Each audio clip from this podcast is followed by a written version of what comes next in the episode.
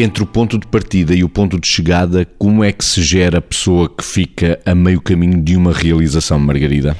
As pessoas que ficam a meio caminho, nós poderíamos dizer que são se quiser, aquelas pessoas eh, de promessas adiadas, ou seja, aquelas pessoas que podiam sempre isto e aquilo e aquilo outro, mas depois uh, não passam do podiam, porque de uma não concretização passam para outra não concretização idílica. Uh, são pessoas cheias de forma e esvaziadas de conteúdo.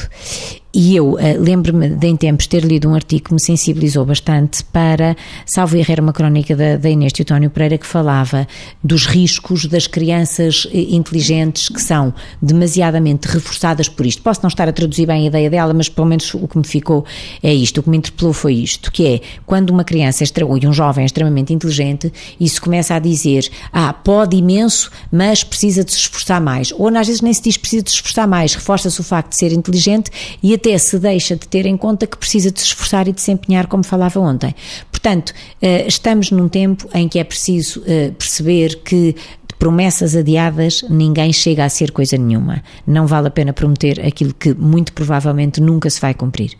Esta questão do ficar a meio também tem a ver com outro, pode-se fazer aqui outro, ter aqui outra perspectiva, não é? Que é esta, que é, de facto, quando nós colocamos às pessoas expectativas, elas são muito centradas, e a Margarida já falou disso de alguma forma, elas são muito centradas num resultado. E quando elas são centradas num resultado, significa que muitas vezes a valorização é feita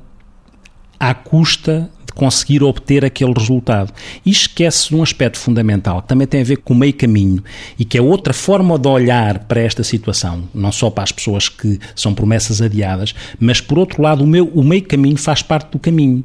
E a incapacidade de valorizar o caminho, porque só se valoriza o destino, só se valoriza o resultado, faz com que as pessoas sintam ou não percebam ou não pensem que aquele empenho e aquele desempenho ao longo do caminho é de facto algo importante e que deve ser valorizado, mesmo que em algumas situações o resultado não seja o esperado e que não seja aquele que se propôs ou que se preconizou. Mas se de facto os educadores e a sociedade como um todo se centra só no resultado e centra-se muito, acontece que esta capacidade de valorizar o empenho, o esforço, a perseverança, que são, são competências fundamentais, podem ficar desvalorizadas no processo de construção de uma personalidade e não o devem. É muito importante valorizar competências que têm a ver com o meio caminho e com o caminho todo.